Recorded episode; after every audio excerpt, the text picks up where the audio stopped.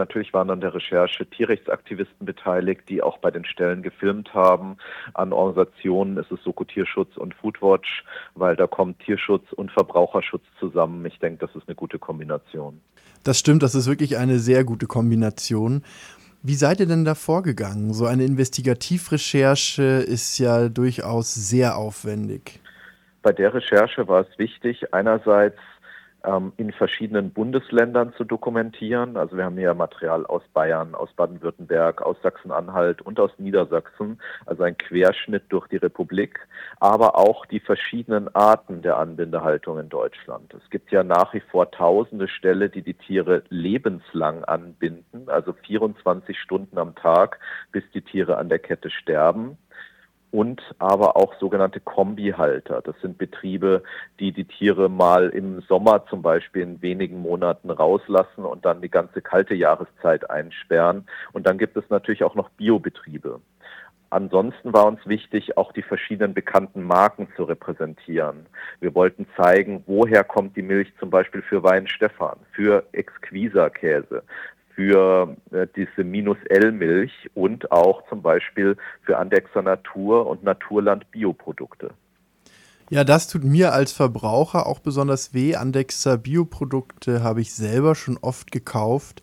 Und in eurer Presse Pressemitteilung stand unter anderem, dass selbst Biobetriebe zum Teil Kettenhaltung verwenden und verwenden dürfen. Anbindehaltung, Kettenanbindehaltung gibt es bei Naturland, Bioland und sogar auch bei Demeter. Da werden halt Ausnahmen geschaffen. Ähm, ist, ist ja sehr beliebt in der Tierausbeutungsindustrie. Sagt mal, eigentlich ist es nicht okay, aber unter den und den Bedingungen geht es dann doch. Und deswegen gibt es etliche solcher Biobetriebe, wo die Tiere angekettet sind, zumindest in der kalten Jahreszeit, also über lange, lange Monate, die Mehrheit des Jahres. Und das ähm, ist ein Schlag ins Gesicht der meisten Kundinnen und Kunden von Bioprodukten, weil die eben auf die Werbelügen reinfallen, wo man halt sieht, die Tiere auf der grünen Weide, die so weit auseinanderstehen, dass sie sich kaum erkennen können gegenseitig. Ja, man erwartet auf jeden Fall etwas anderes unter einem Biosiegel, das äh, EU-zertifiziert ist, das eben auch mit Tierwohl wirbt und äh, ja sogar noch mehr wirbt als das sogenannte Tierwohlsiegel, das ein schlechter Scherz ist, wenn man den Namen ernst nimmt. Ähm, aber das ist eigentlich ein ganz eigenes Thema. Was waren denn so eure Befunde? Wie viele Höfe habt ihr angeschaut? Also insgesamt wurden acht Betriebe dokumentiert.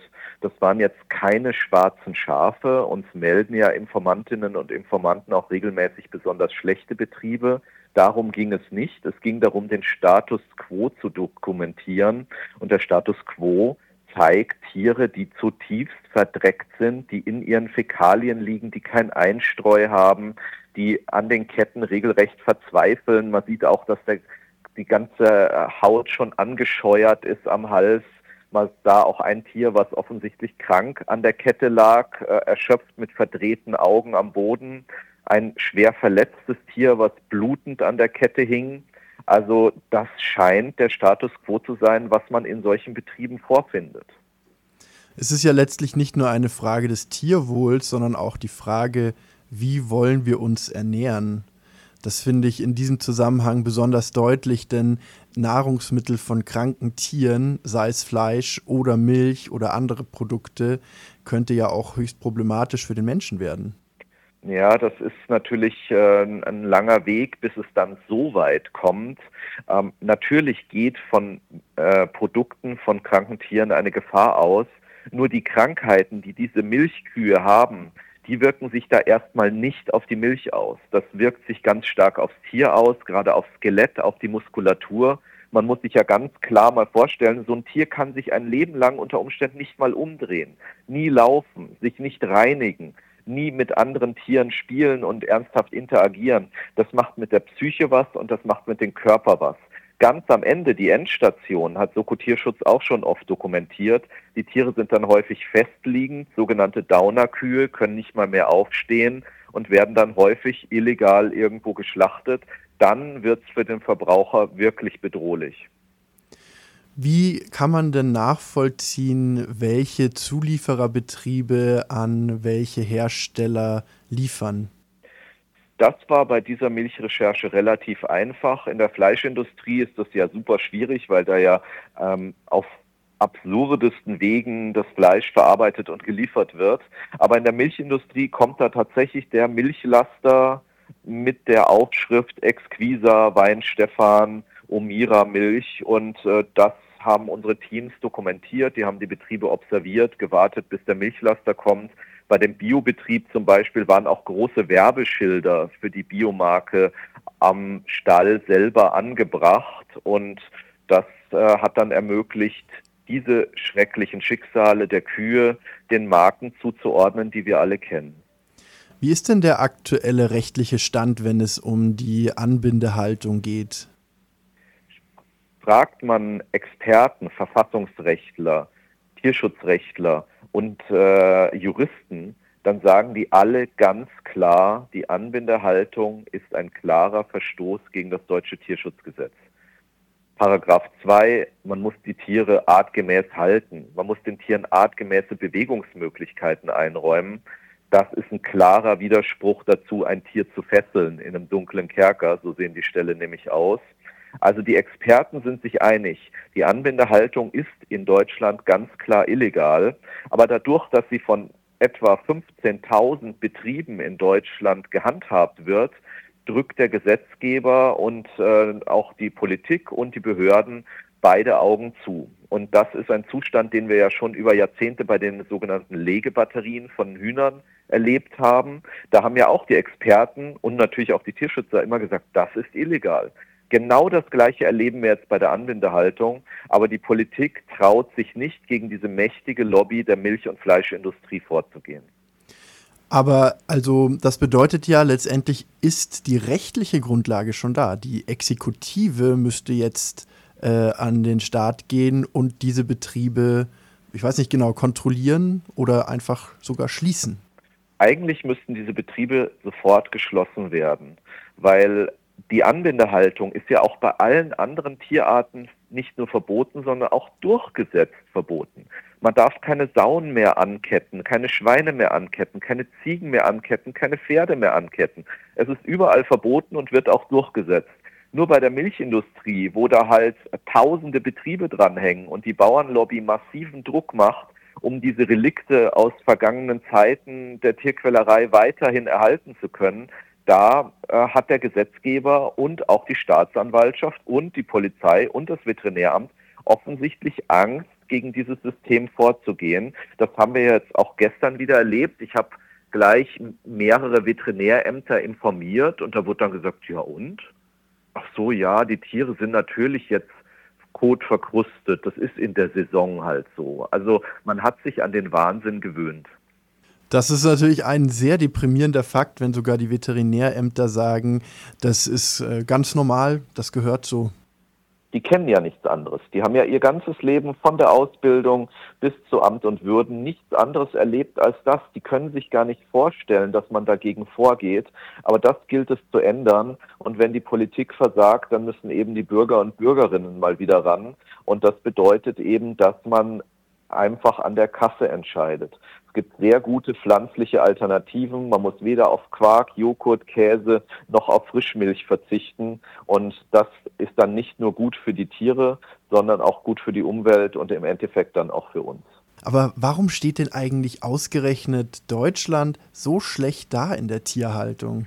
Das ist tatsächlich kurios. Also ich bin ja weltweit viel rumgekommen in 30 Jahren als Tierschutzermittler und ich kann ganz klar sagen, Deutschland hat die schlechteste Rinderhaltung der Welt. Ich war in Indien, da werden auch Wasserbüffel zum Beispiel häufig angebunden, aber nicht in diesem Ausmaß und bei Rindern schon gar nicht.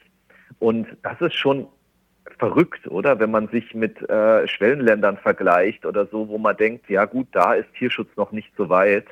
Und da muss man sagen, der Tierschutz ist auf allen Ebenen in Deutschland in den letzten Jahrzehnten total verschlafen worden. Die Politik ignoriert das Thema nahezu vollständig und auch viele Verbraucher verschließen ihre Augen und das häufig, weil sie sich halt ein gutes Gewissen einreden und sagen, ja, in Deutschland ist ja alles in Ordnung. Wir haben ein Tierschutzgesetz und im Ausland, da ist es sicher viel schlimmer.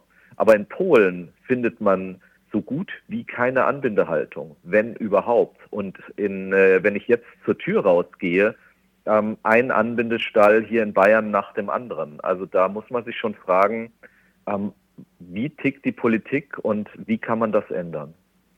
Habt ihr schon Anfeindungen bekommen? Das frage ich jetzt mal so ganz offen. Aktuell nicht, ähm, aber Anfeindungen zeigen ja nur, dass man den Finger in die Wunde steckt und das müssen wir nun mal tun, weil es die Politik nicht macht.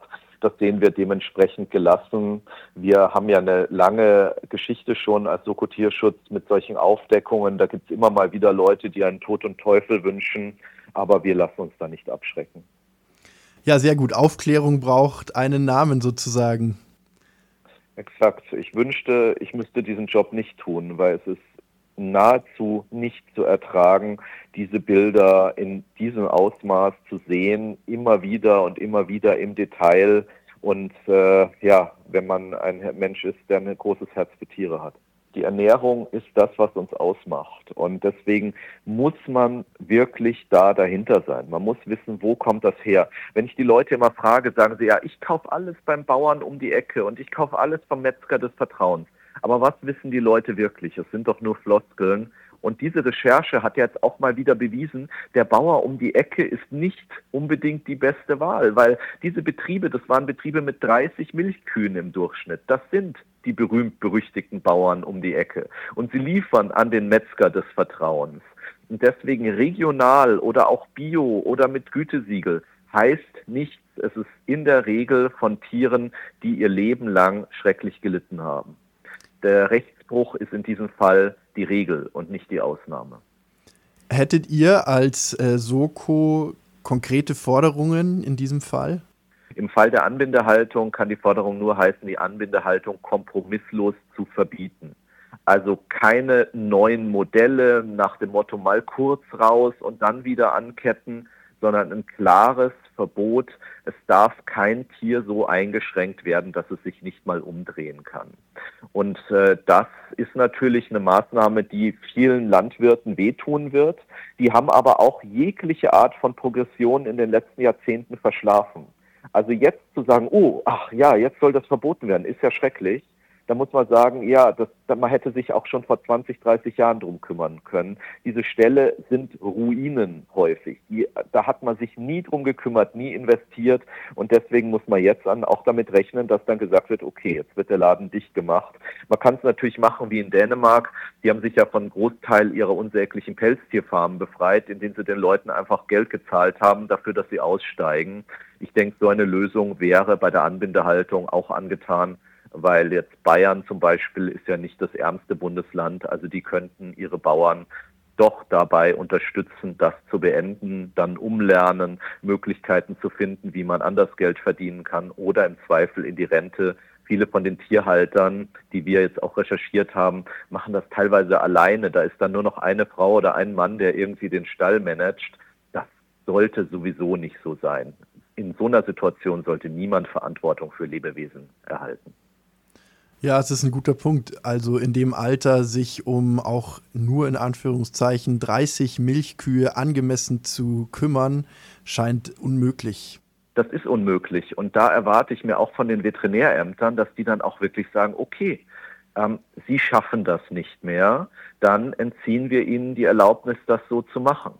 Aber die Veterinärämter in Deutschland sind eine Vollkatastrophe. Hinter jedem Tierschutzskandal, den wir aufdecken, was ja häufig der Alltag der Tiere ist, steckt ein Veterinäramt oder eben viele Veterinärämter, die die Augen verschließen und nichts tun. Das ist wirklich schade, weil die Polizei in dem Land funktioniert ja gegen Kriminalität ganz gut, aber die Exekutive ähm, in Form der Veterinärämter ist leider eine Vollkatastrophe.